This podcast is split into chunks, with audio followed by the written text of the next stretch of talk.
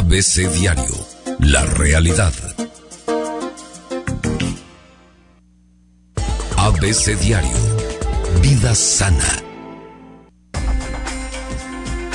Vida sana con la doctora Irma Quintanillo que ya llegó, hoy es viernes, antes que otra cosa pase y antes que me contestes y me digas algo, feliz día del médico que ya fue. Que ya fue. Pero aquí te felicito a ti y a todos tus colegas. Muchísimas gracias, Sergio. Los buenos médicos mexicanos. Así es. En todas sus especialidades. Y somos muchos. De todas las edades. Así es. Hombres, mujeres. Jóvenes que se están Jóvenes que se están que ya- formando. sí. Estudiantes de medicina. Iba yo a decir niños, no, los niños no juegan. No. Pero muchos quieren ser. Claro, y de eso vamos Bueno, a hablar. venga, precisamente. doctora. Fíjate, Sergio, que el Día del Médico se aconsejó celebrar el 3 de diciembre de cada año Sí. por la Confederación Médica Panamericana en honor de Carlos Juan Finlay Barrés, Ah. médico y científico cubano que descubrió que la transmisión de la fiebre amarilla era ocasionada por un vector intermediario, el mosquito Aedes aegypti. Pero fíjate que desde 1937 se decidió que el 23 de octubre se celebrara el Día del Médico. Esta fecha se fijó para hacerla coincidir con la creación del establecimiento de ciencias médicas que en 1833. Años más tarde, este colegio de ciencias médicas se convirtió en colegio de medicina y finalmente en 1854 se mudaría a su sede del antiguo palacio mm, del Santo Oficio. Durante 100 años, Sí. las lecciones de medicina y enfermería se impartieron ahí.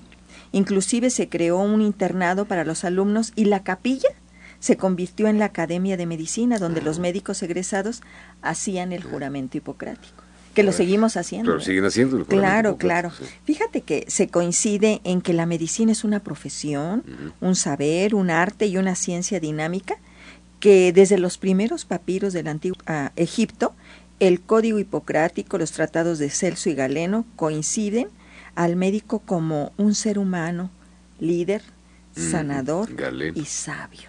Por eso los médicos eso les dicen son galenos. Sí, son, así nos dicen. Bueno, Sergio, no hay un solo médico que nos preparemos para dañar. Todos lo hacemos, como tú dices, desde esos sueños infantiles de querer ser médico para aliviar el dolor humano. no nacen para dañar, no estudian para eso. Y ahorita me acuerdo de todas las controversias médicas. Claro. Que no está legislado, además. Que o sea, bien a bien no está legislado. No, tenemos que trabajar esa descriminalización del acto médico, del acto porque los médico. médicos no nos preparamos y nos levantamos día a día para ir y decir, hoy quiero matar tres, hoy quiero dañar a le cuatro. voy a recetar cianuro a este paciente que me Sí. cae gordo. No, No, de ¿verdad? verdad no hay esa conciencia desde la te decía desde que somos niños quienes se tiene esa conciencia desde la infancia, ya sea por ver a algún familiar, por lo que quieras y mandes, es para aliviar el dolor humano, que es Claro. una de las visiones y funciones curativas. Ya se ha ido cambiando y esperemos que vayamos cambiando este concepto, que se preserve en alguna medida, pero también requerimos ser preventivos. La medicina es una de las carreras más largas, empleas mucho tiempo, mucho dinero, mucho esfuerzo, eh, sacrificas tiempo de diversión. En muchas carreras da el tiempo de los fines de semana. La carrera de medicina es muy celosa, te exige de mucho tiempo. El médico, después de terminar una carrera como todos, Mm. vamos a un internado, a un servicio y después vamos a una especialidad de tres años y a otro servicio y no terminamos de estudiar porque la medicina se tiene que ir actualizando, tenemos que ir teniendo los avances científicos al día para poder brindar Claro. para lo que somos. ¿Quién es el único médico, Sergio, que no se equivoca? ¿Quién es el único médico que no se equivoca? Pues el number one, el chucho, Ah, bueno. Bueno, ese es el médico de médicos. es el médico de médicos. No, fíjate ¿Quién es el único médico que no se equivoca? Ya hablando realmente. Aquel que no ejerce. Aquel que no ejerce. Sí, pues, aquel no que juzga claro. y que y que está detrás de un escritorio y que no se enfrenta día a día a su examen para poder diagnosticar, para poder tratar, No para poder clínica. atender. Aquel que no ejerce la medicina es el que no se equivoca, Pues sí. ¿Sí? Y, y sí los hay pues también, sí, es cierto. definitivamente. es cierto. Cada paciente que tratamos es único, es irrepetible, porque así somos los seres humanos y es una decisión consciente, libre y muy responsable brindarle lo suficiente para que goce de una salud integral a la que todos tenemos derecho. El gran reto del médico es reconstruir y potenciar en el sentir, en el saber, el hacer y el transformar. Creo que este es nuestro reto. No es mío, pero de verdad lo entendí de esta forma y creo que nos da una gran capacidad para poder ver qué nos toca ahorita en estos tiempos a los médicos. El sentir. ¿Qué encierra el sentir, Sergio? Encierra el verdadero significado de la práctica médica, la pasión, el amor por el otro, el respeto, la empatía y la vocación de servicio.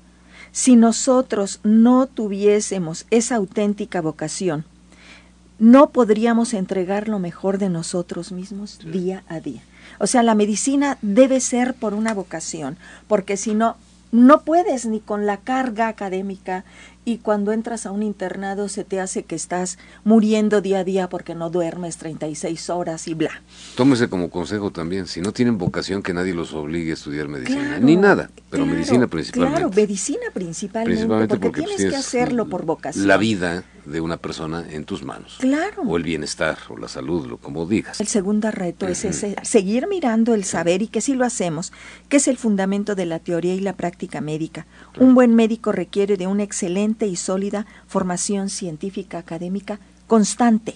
Todos los días. Todos los días. Mm. El tercer gran reto es el hacer.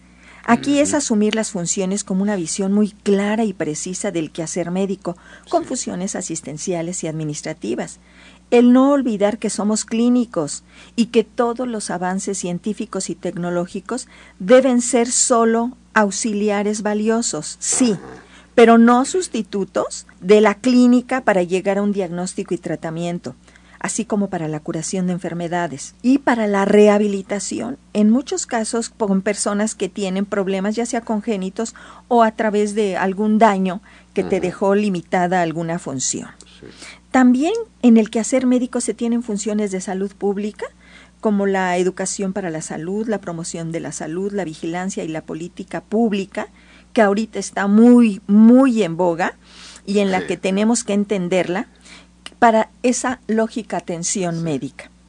Y por último, el gran reto de verdad, Sergio, es la transformación.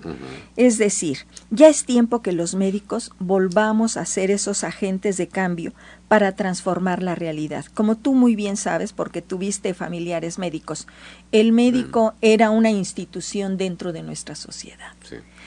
Hay que volver a retomar eso porque es muy importante nuestro actuar, que tengamos una participación muy activa los trabajadores de la salud a fin de construir un sistema de servicios de, de salud creando estructuras políticas, sociales y económicas justas y al alcance de todos. La salud es un derecho de todos, la atención médica es de todos. El médico debe tener una infraestructura suficiente y los insumos suficientes para brindar la mejor versión de lo que somos. Debe tener. Debemos tener eso. Sin duda que los presupuestos sean mayores para salud que para otros rubros porque no son suficientes hasta el momento. Si nosotros tenemos eso, por supuesto que el capital humano, el conocimiento, ahí está, pero entonces vamos a poder brindar lo mejor para que la gente tenga esa salud integral, no nada más esa salud física, sino la salud mental, que tengamos hospitales dignos, salarios, dignos, Sergio, un trato muy humano al que todos tenemos derecho y que no nos estén juzgando a los médicos, porque ya mucha gente se siente experta en el quehacer médico a través de las redes que asumen diagnósticos, tratamientos, todo el mundo ya, ya se puede hasta autorrecetar y cuestiona. Oiga, doctor, yo vi esto y eso. Está muy bien preguntar. Acaba de salir un medicamento, ¿qué cree? Sí, sí. Que se llama papá, papá, papá. ¿Por qué no me lo receta? No, es que está usted medio obsoleto, doctor o doctora. Ya te cuestionan lo que haces y el por qué lo haces. No nos pasamos tantos años de nuestra vida estudiando como para que llegue alguien y con un remedio te Y la, y la respuesta que da el médico es siempre sencilla, ¿no? Aunque muchos se enojan y tienen toda la razón. ¿Cuántos años tiene usted? 50 años esta medicina está indicada para adolescentes. ¿Ustedes? No, no soy. Bueno, entonces...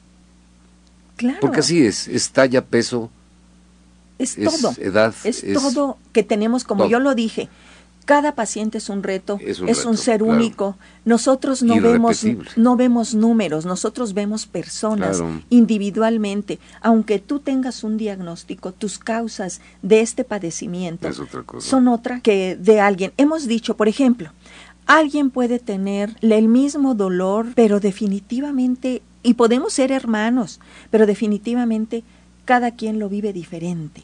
El umbral al dolor, cada quien lo tiene diferente. Claro. Cada quien estamos constituidos de una manera muy particular. Es correcto. El día de hoy, Sergio, no quiero dejar de pasar y ante todo agradecer las muestras de apoyo, de afecto de todos ustedes para con su servidora. Esta felicitación para mí y para Sí. todos los médicos. Bueno. Hoy quiero decirle a mis compañeros médicos que sentimos el orgullo de todos aquellos personajes que han decidido entregar su vida por vocación al servicio de los demás, que sigamos construyendo y siendo el pilar tan importante de nuestra sociedad y a los pacientes el agradecimiento por la confianza hacia nosotros, por confiar lo más valioso que tienen, su vida y su salud. Doctora Irma Quintanilla, muchas gracias. Un placer contar contigo. Muchas gracias, Sergio, gracias. En 1885, un día como este, en Francia, Luis Pasteur anunciaba que había descubierto un remedio contra la rabia o hidrofobia, correctamente dicho. Correcto. En referencia a, lo que eh, hablas de la labor médica y en referencia también a otro gran investigador, el cubano Carlos Finlay. Claro, y que definitivamente tenemos en cada médico a un ser que está investigando para hacer el bien a los demás. Irma Quintanilla, muchísimas gracias. Muchísimas gracias a todos ustedes. Los invito a visitar mi página Sí, www.saludintegralvidaifamilia.com. En redes sociales me encuentran como DRA Irma Quintanilla y sigo recibiendo sus propuestas de qué quieren que hablemos. Correcto, gracias doctora Quintanilla, gracias a todos, hasta pronto.